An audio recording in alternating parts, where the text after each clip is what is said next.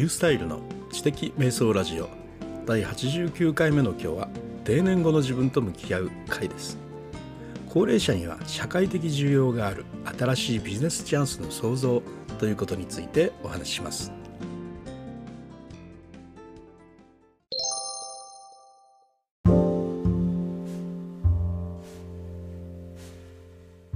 チキリンさんの「あのゆるく考えよう」という本がありましてでそれを読んでみるとですねこれからの高齢者市場に活気があるという話が出ていたんですね。で高齢者市場という言葉はそのこの本を読むまではね自分の中であまり聞いたことがない言葉だったんでとても新鮮だったんですね。でこの高齢者市場っていうのはなぜ今後活気があるのかなということで調べてみました。一つはですね高齢者は高い給料を欲しているわけじゃないということですね。安い給料に、まあ、労使双方が満足できるというまずそのことが述べられています。で高齢者はすでに子育ても住宅ローンの支払いも終わってまあベーシックインカムである年金をもらっているわけですので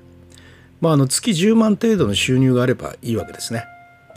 で家事の合間に働けてそのくらいもらえるならまあ言うことなしと。まあ、そういうことで、まあ、高齢者と、まあ、労使双方が満足するということなんですね。2つ目はですね高齢者はキャリアを求めているわけではなくて、まあ、淡々と働いてくれると。でまあ若者にとってはキャリアアップにつながらない単純作業っていうのがね、えー、あってもでも高齢者は飽きずに真面目に働いてくれるわけですね。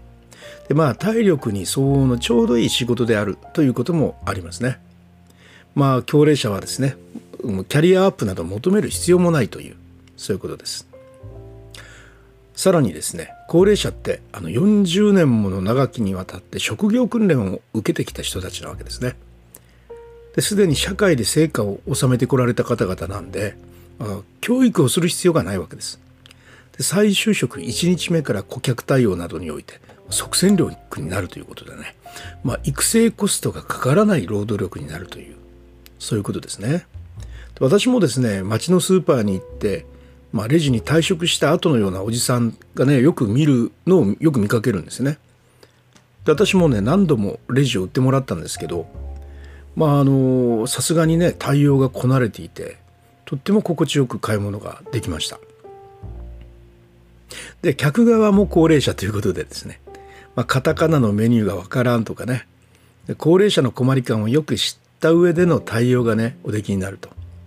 いうことで高齢者の客をリピーターにできるそういう対応をすることができるのが高齢者であるということですね。まあ、以上のような理由で、ま、高齢者市場に活気があるということとっても納得ができますね。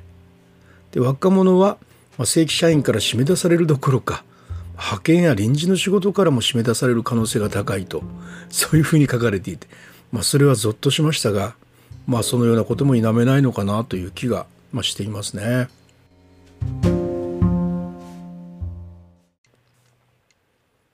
はい、いかがだったでしょうか。高齢者には社会的需要があるということでなるほどなと思うようなねお話でした、